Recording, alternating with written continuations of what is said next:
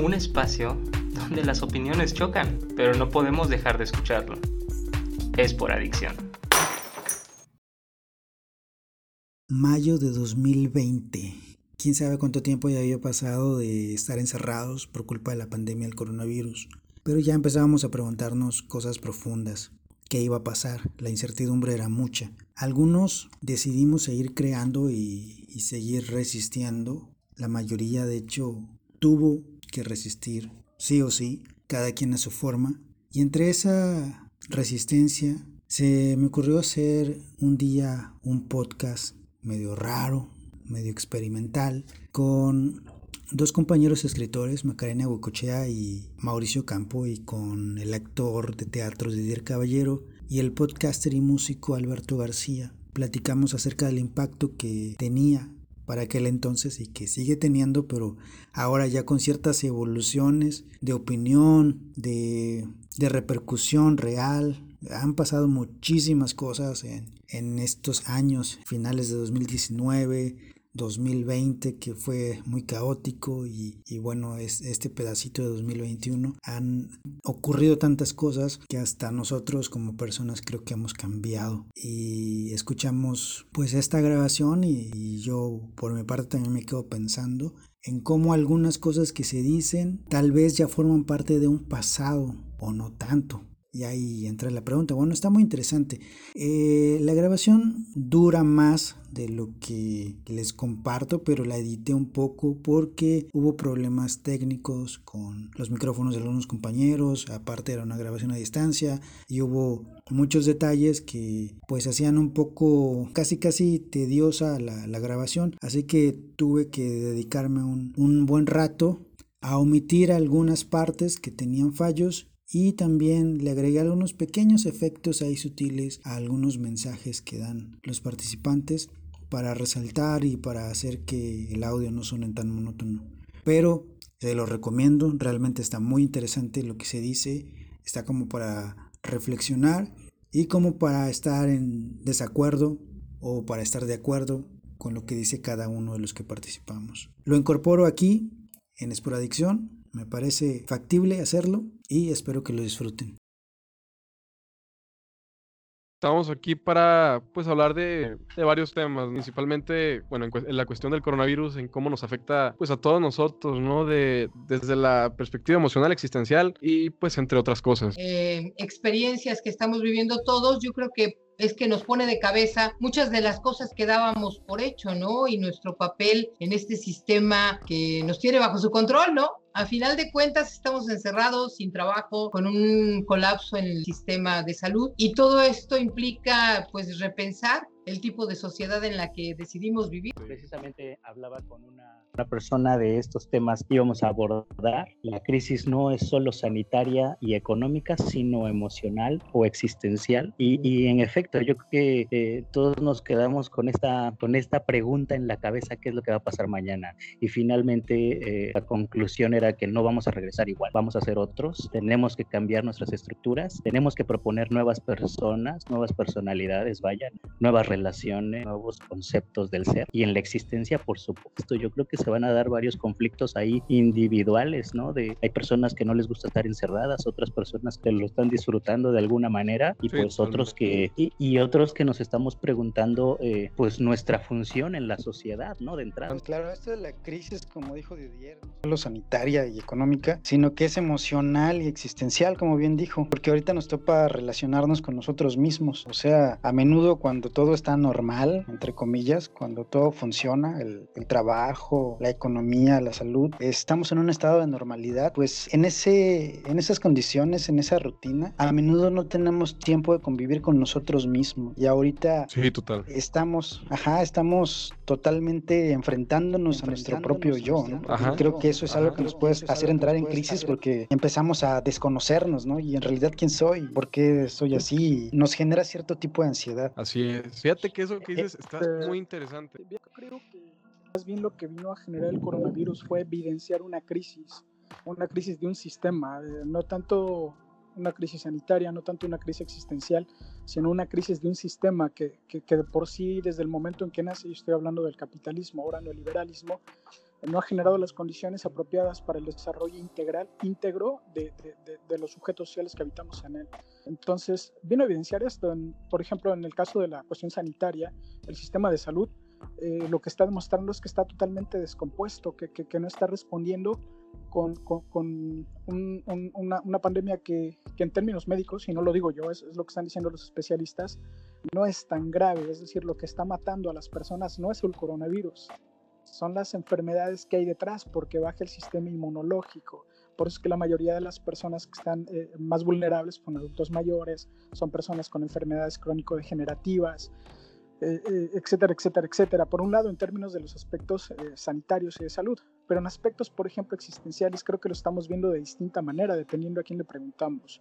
Creo que lo que está evidenciando también es algo que en un momento dado Guillermo Bonfil Batalla le denominó el México profundo y el México imaginario. En estos momentos el México imaginario se está dando cuenta que, que, que, que si bien éramos parte del proletariado, somos parte del proletariado, al menos teníamos algunos beneficios, ¿no? Eh, sin embargo, el México, el México profundo pues ha vivido con esta crisis eh, de sanidad y de existencia y de la chingada desde hace muchísimo tiempo. Eh, me viene a la mente una cita del subcomandante Marcos cuando dice, la muerte en las comunidades indígenas es tan común que a nadie le duele. Los familiares hacen una cuenta de que es más caro, comprar el cajón de muerto o las medicinas con una frialdad que te deje helado. Y ahorita, pues ahora sí que nos está tocando eso a todos, ¿no? Hay personas, por ejemplo, que no les están dando ni siquiera a su familiar le están dando las cenizas.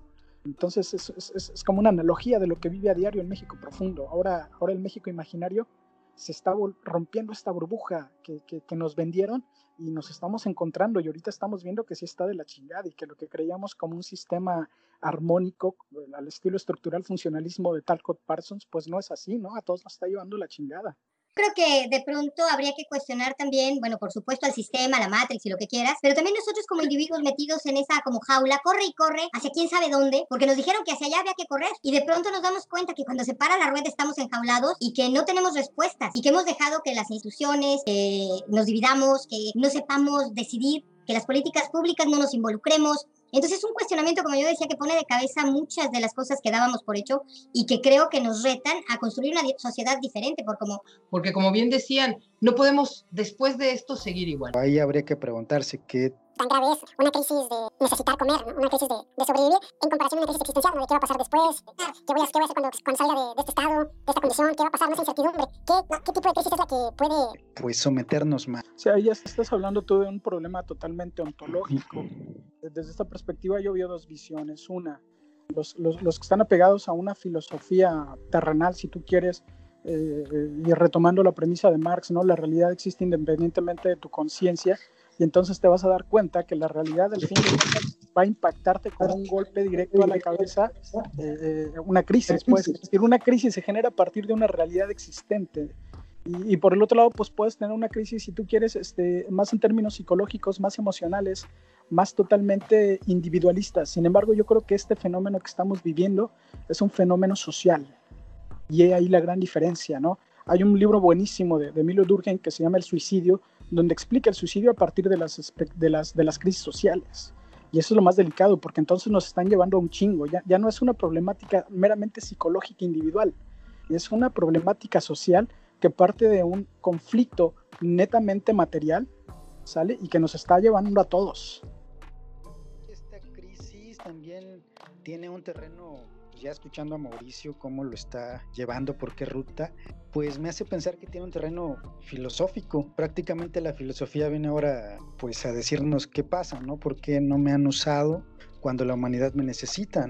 Eh, porque estamos saliendo de la normalidad y pensar qué es lo normal, ¿no? Cuando la palabra normal por sí sola nos está explicando cuál es su significado, ¿no? Que viene de, de norma. Eh, lo normal es cuando hay normas, hay reglas, hay leyes que seguir. Es algo que no nos cuestionamos cuando estamos bien, entre comillas.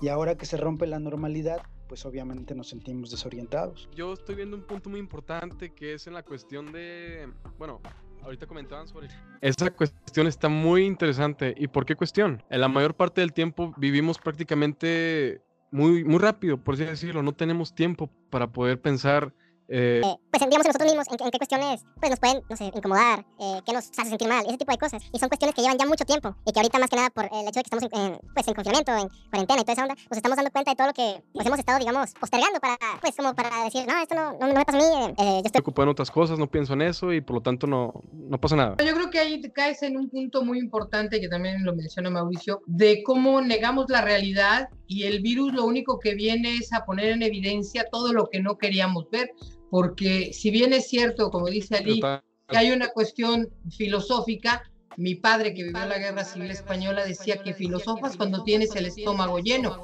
Mientras no tienes que darle de comer a tus hijos, tú no te pones a filosofar acerca del bien y del mal, del, del ideal, de la utopía. O sea, lo que quieres es resolver el día a día. Y esto también nos pone en evidencia que hemos sido privilegiados y que mientras no nos toque a nosotros somos muy individualistas retomando lo que decía Ali en algún momento, lo que hay que analizar o lo poner sobre la mesa es el impacto que está provocando la cuarentena como tal, es decir, el encierro en cada uno de nosotros. Y, como ustedes bien lo dicen, en, no, en todo, en, no en todos es igual. Eh, ¿Hacia dónde nos va a llevar? Hay que ver que estamos a la mitad del proceso, es decir, nos queda mes o mes y medio todavía en este confinamiento y, como bien está apuntando Mauricio, eh, hay gente que ya no puede más en este momento, ¿no? Este, yo salí a la calle hace unos días y había un tipo haciendo una llamada llamada por teléfono pidiendo 300 pesos de quien fuera, ¿no? Eh, eh, y, uno no sabe las necesidades que tienen los demás, ¿no? A lo mejor uno de pronto la puede ir peloteando, como se dice en el argot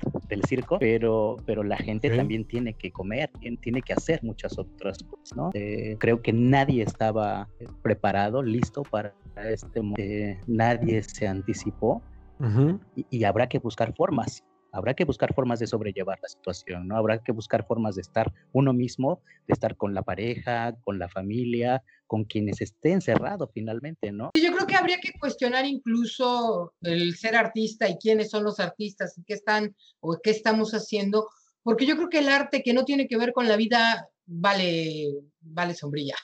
No no es un arte elitista, es un arte eh, que no es arte, egocentrismo, narcisismo, y de pronto ponerse en las plataformas está chido, dar una función, cantar, leer poesía, pero eso yo creo que eh, he visto pocos espacios donde se cuestione lo que está pasando. Y yo creo que una de las críticas del arte es cuestionar, es eh, encontrar salidas, es romper con la realidad y buscar otras maneras de encontrar múltiples posibilidades, ¿no? La creatividad, la innovación, eso es lo que caracteriza al arte. Y no veo una propuesta eh, realmente eh, en ese sentido, sino más bien como de diversión, de evasión, de no pensar, de distraer. lo que, lo que dices, Macarena, de romper la realidad mediante el arte, creo que también es una interminable paradoja, ¿no? Es como ahorita se dice, los publicistas o los que venden negocios digitales dicen que este es el momento, porque todo el mundo está en su casa, de vender cosas, ¿no? O sea, se cree que el terreno, que el terreno virtual ahorita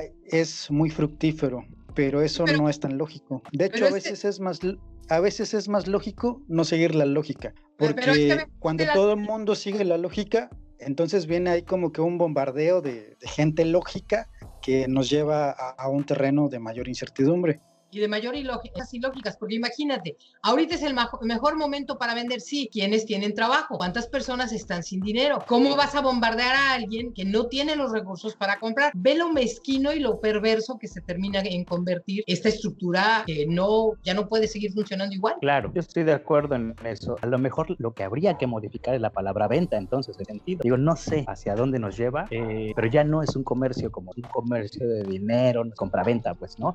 Y esto es necesario e importante. Eh, las personas que, realizamos ciertas actividades eh, creativas, creo que necesitamos repensar también eh, a quién sirve lo que hacemos y hacia dónde lo estamos direccionando. Y efectivamente, creo que uno de los problemas fundamentales tiene que ver con la perspectiva filosófica. Luego, incluso yo como docente, aquel docente que no tiene una, una visión de qué tipo de docente y qué tipo de estudiantes quiere ayudar a, generar, pues es un docente que, está bateando para todos lados, pero por lo tanto para ninguno. Eh, me viene a la mente la canción de Rodrigo González que se llama Como perro en el periférico, sin saber para qué lado, ¿no? Eso es lo que nos está pasando. Entonces, lo que está evidenciando también en estos momentos es que varias de la comunidad eh, artística, se, se, se autonombran, eh, al fin de cuentas, pues tiene como objetivo lo que dijo Macarena y es algo que yo también he criticado, ¿no? Es un monumento al ego. Eh, sin embargo, hay otro tipo de personas que consideramos que el arte debe tener una función social. ¿Dónde están los Bertolt Brecht, por ejemplo? ¿Dónde están los Ernestos Cardenales, a propósito de ¿Dónde están, por ejemplo, Oscar Chávez, que hoy, que, hoy fallece? Es decir, ese compromiso social tampoco lo tiene el artista y, y, no lo está proyectando en estos momentos porque no lo tiene porque no, por, por, porque no entiende tampoco lo que está pasando abajo, porque también el arte ha creado una élite de, de intelectualoides que tienen un lenguaje que, que, los aleja de la realidad y que además se creen cagados por Zeus y nadie los merece, ¿no? Por eso es que no entienden que hay otra realidad, por eso es que no entienden que el arte necesita transformar, porque cuando vengan este tipo de crisis vamos a estar bailando y vamos a estar como perros en el periférico. Entonces es necesario también repensar la, la, la, la función que tiene el, el, creador y sobre todo tener una postura filosófica bien firme y definida hacia dónde la voy a direccionar para que entonces cuando venga el desmadre sepamos qué hacer. Si no, vamos a estar nuevamente como, como la rola del Rodrigo, perro en el periférico, sin saber para qué lado. ¿no? Es lo que está pasando que me parece válido es que hagamos arte, pero no ensalcemos a la A mí siempre me ha parecido positiva es ese pensamiento, ¿no? es decir, nos hemos llenado de millones de artistas, los hemos ensalzado, los hemos puesto en los más altos lugares, sin evaluar en realidad su arte. Eh, y ahorita lo que consideramos es necesario es el arte más que el artista como tal o el nombre, por así decirlo. ¿no? Eh, yo creo que el arte es intrínseco en todos los humanos, es decir, todos hacemos arte de alguna u otra manera, ¿no? y el arte es una forma de comunicación también entre nosotros, no podría desaparecer, va ligado a la humanidad. Es, sí, habría que ver o, refor o, fortalecer esos medios, ¿no? es hacer la recursos. Eh, es un tema complicado yo creo que también me sumo, me sumo al encierro en ese sentido de, de, la poca movilidad, de la poca creatividad, porque, porque también para trabajar se necesita del otro, es decir, el otro contribuye, el otro aporta. Nosotros en este momento, en este diálogo, estamos fortaleciendo nuestras propias ideas y es muy necesario estar en sociedad, es claro. muy necesaria esa parte de estar con el otro. Yo creo que el problema es ese, que cuando el artista no está al servicio del arte, no está al servicio de la sociedad, no refleja lo que acontece en la vida del ser humano, las contradicciones, los conflictos, eh, no, no es un espejo, un caleidoscopio de las múltiples posibilidades del ser, eh, se, se, nulifica. Y cuando de repente dicen es que la gente no va a las presentaciones de poesía, es que a la gente no le interesa el arte, es que el artista no ha tocado a la gente, yo creo. Y entonces no, siempre termina por culpar a las instituciones, a la, al sí. público. Y, y, lo que pasa es que, ¿quién quiere ir a ver a un narcisista que va a que le aplaudan y que lo que quiere es el reconocimiento? Entonces ahí Ajá. es donde aborta cualquier propuesta en este sentido. Eso sí, a mí yo estoy, eso que acaba de decir de que el, el, narcisismo y todo ese rollo. Eso se aplica prácticamente en todos los campos. ¿A qué me refiero? De, bueno, siempre se ha sabido que en la comunicación todos nos comunicamos, ¿no? En todo, en lo que quieras verlo, todos nos vamos a comunicar. La persona que se encarga de que se entienda, que se transmita algo, siempre es el interlocutor, o sea, la persona que está exponiendo, hablando, cantando, pintando o lo que quieras. ¿no? Y si las personas, y si tú no conectas con la gente, realmente es tu culpa y no de los demás, ¿no? Porque siempre salen algunos güeyes de que, no, es que la gente no lo entiende, la gente es ignorante y no sabe lo que... Ese tipo de mamadas. Y es que, vamos, hay que hablar, hay que hablar así, claro, ¿no? Sí, claro. Hay que ser claro, responsable claro. tipo de cuestiones. Hay que adaptarnos incluso. Por ejemplo, eh, no sé, uh, explico. Eh, por ejemplo, en la cuestión mía, que es la música y todo ese rollo, siempre se divide en, en personas que hacen ese tipo de élites, de menospreciar cierto tipo de música por letras, por el contenido musical y todo ese, pues, todo ese sentido. Y por clase social, ¿eh? Que no sí, to totalmente. Y es que vamos, vamos ahí. Siempre va a haber una mayoría que va a escuchar algo y no necesariamente va a estar mal. ¿Por qué? Porque al final y al cabo el arte es meramente subjetivo. ¿Y qué se refiere a subjetivo? Que según tus experiencias, tus vivencias, según lo que has este, pues, pasado a lo largo del tiempo, vas a conectar. ¿Sí me explico? Entonces, no vas claro. a llegar de que no vas a llegar ahí a que a tocar, no sé, algún, por ejemplo, algún capricho de Paganini o algún este ópera de Mozart para este un cierto tipo de personas que pues no están muy relacionadas o no saben ni qué pedo, se van a aburrir. Espérame, En ahí cambio- yo Claro, quiero sí, intervenir un poquito. claro. que Ah. Tengo la experiencia, perdón, de Sí, sí, sí, haber adelante. eh, de haber hecho promoción cultural y en esa época mis niños había un grupo, por ejemplo, que se llamaba Musicante y ellos eran concertistas clásicos, pero hacían tan divertida la música clásica. Hacían teatro, hacían títeres, hacían eh, movimientos escénicos. Entonces se volvía un espectáculo donde la gente de cualquier clase social, la gente muy humilde, la gente que nunca había oído música clásica, se divertía y cada vez que invocábamos asistía. Ajá. Ahí Exacto. yo insisto, es el artista el que tiene la responsabilidad de tejer entre el arte y la sociedad, pero no se nos olvide, el artista no hace cultura, la Así cultura hace la comunidad que asume esa visión del mundo y la hace propia. Si no, nada más es algo particular y egocéntrico. Así es, y estoy muy de Eh, acuerdo. Y eso que usted comenta de la forma, pues digamos, más interactiva o de una forma en la que se conectara más la gente es maravilloso. ¿Por qué? Porque a nosotros nos gustaría verlo, pues en todos lados, principalmente, Claro. bueno, ah, yo lo, yo lo relaciono también mucho con la escuela.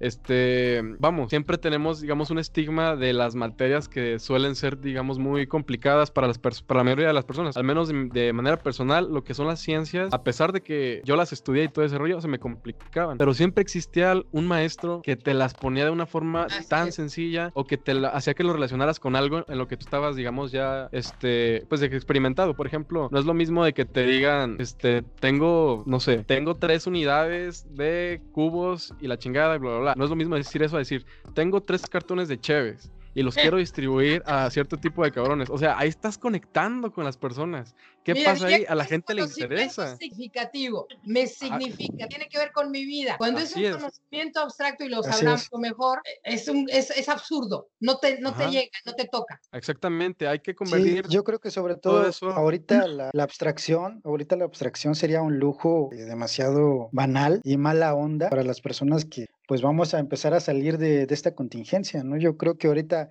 el arte debería replantearse cuál va a ser su ruta. Si van a seguir con estas tontas abstracciones de decir, a propósito voy a hacer que nadie me entienda para hacerme ver como el más inteligente, pues Ah, es una mamada entonces esa es una gran mamada. pues. Oye, mi querido Ali, pero la bronca no es esa. La bronca peor es que ni siquiera ellos entienden el arte y entonces no es ni siquiera una actitud maligna e inteligente. Es una total evidencia de ignorancia. Bueno, Claro, entonces pero yo creo que también- confi- confiemos también de que Ajá. el encierro pueda ser una especie de filtro para ese tipo de artistas también, ¿no? Este, eh, yo, yo concibo que a- al final de este momento, de esta situación, eh, pues sí, la gente reflexionará el momento y su lugar en el. Digo, no, no voy a, señalar en ese, a tachar el trabajo de nadie, eh, pero sí tenemos que repensar nuestra función y lo que Fíjate hacemos que, como que creadores. eso que estás, eso que estás diciendo, Didier, me lleva a pensar pues algo muy lógico, ¿no? Todos tenemos una capacidad de pensar, pero ¿cómo se puede volver tangible o perceptible una capacidad de pensar si no es por medio de- del arte, como lo que decía Alberto? O sea, no es lo mismo, no es lo mismo que me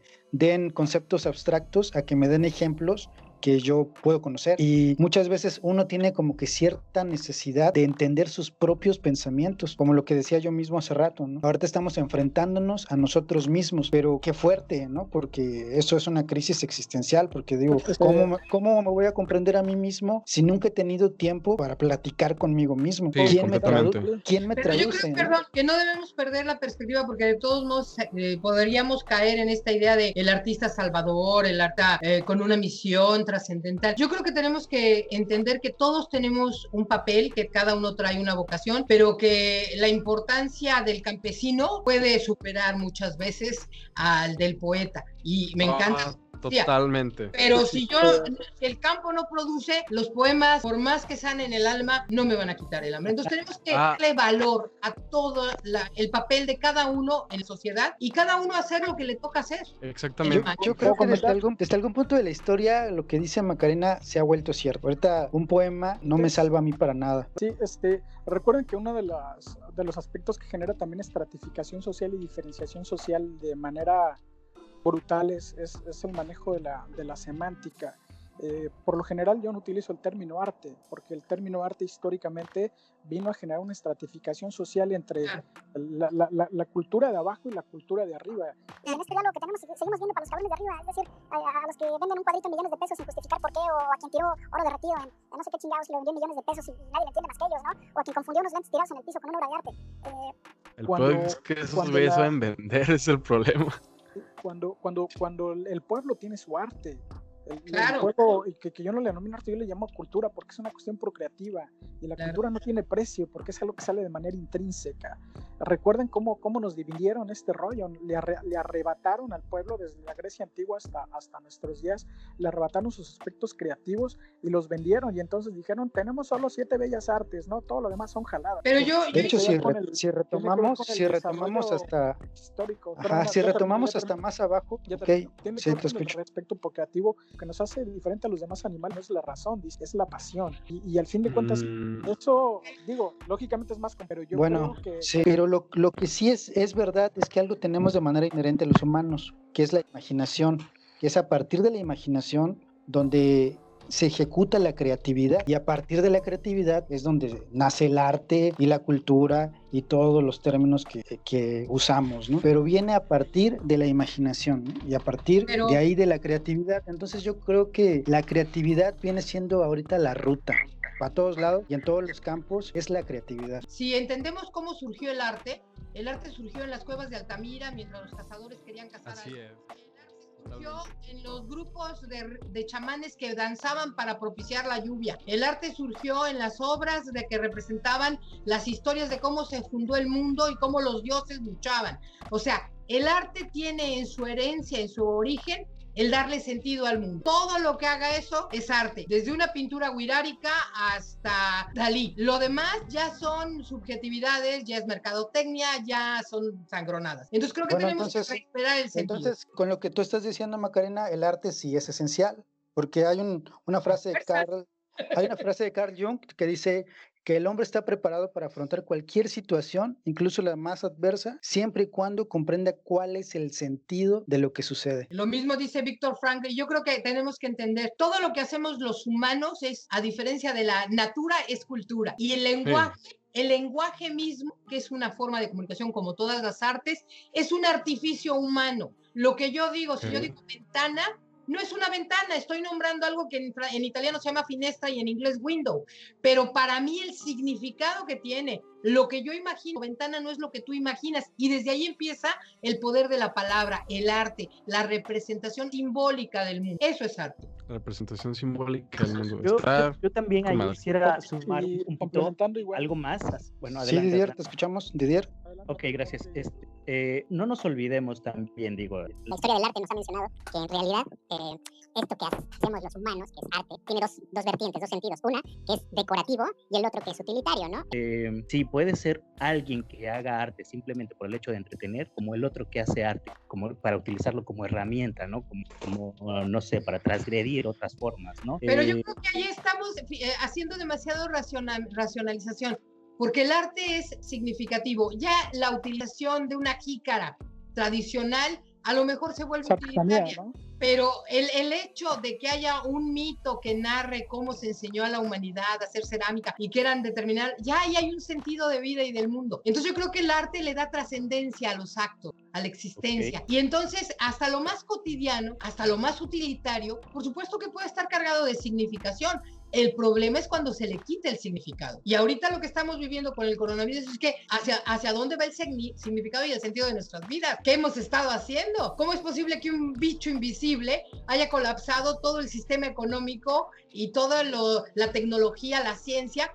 O sea, es un shock ante la realidad.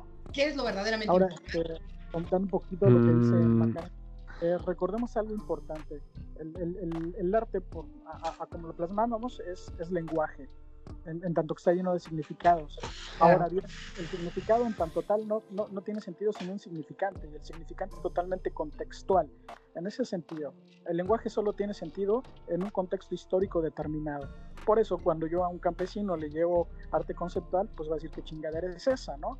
Lógicamente, si a alguien de la alta alcurnia le llevo arte conceptual, pues le va a dar un sentido en función de su contexto sociocultural y de su capital cultural sobre todo. Eh, ¿A qué va este, este rollo que acabo de aventar? Sencillo, durante la Revolución Francesa se utilizó el teatro guiñol para impulsar los movimientos revolucionarios que culminarían lógicamente en la caída de, de, de, Luis XVI. En ese sentido, el arte a nivel histórico se ha coadyuvado en función de situarse en el contexto en el cual se, se desenvuelve a las transiciones sociales de manera positiva. Colectividad. El arte no es en colectivo. El ser humano, ya lo vivimos, no existimos igual si no es en colectivo, con la familia, con la pareja, con el vecino, con el que nos, con el que siembra el campo o el que nos vende el producto. O sea, tenemos que recuperar, creo, el sentido de colectivo. Ok. Bien, yo, yo me sumo a esa idea. Muy bien. Y bueno, en este sentido de colectividad, reconocer a compañeros que sí están realizando quizá a partir de sus formas, de sus tiempos y de sus medios, acciones, ¿no? Tenemos a compañeros como Irán Sánchez que claro.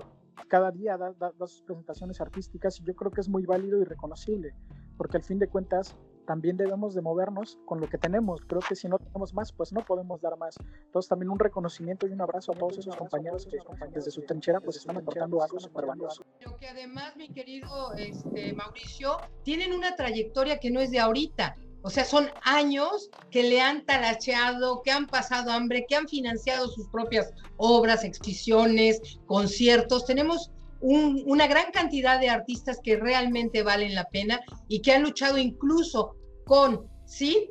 O, ¿cómo se dice? Um, con la ayuda, sin la ayuda o incluso en contra de las instituciones para hacer, para hacer lo que tienen que hacer y aportar lo que tienen que aportar. Cuestión, a mí se me hace muy interesante la manera en la que el ser individual, de alguna forma, a veces, pues sin la necesidad de depender de alguien más, desarrolla lo mejor de sí mismo a tal punto en que hace un impacto a, a nivel colectivo. No sé si me explico, o sea, de lo individual va a lo colectivo.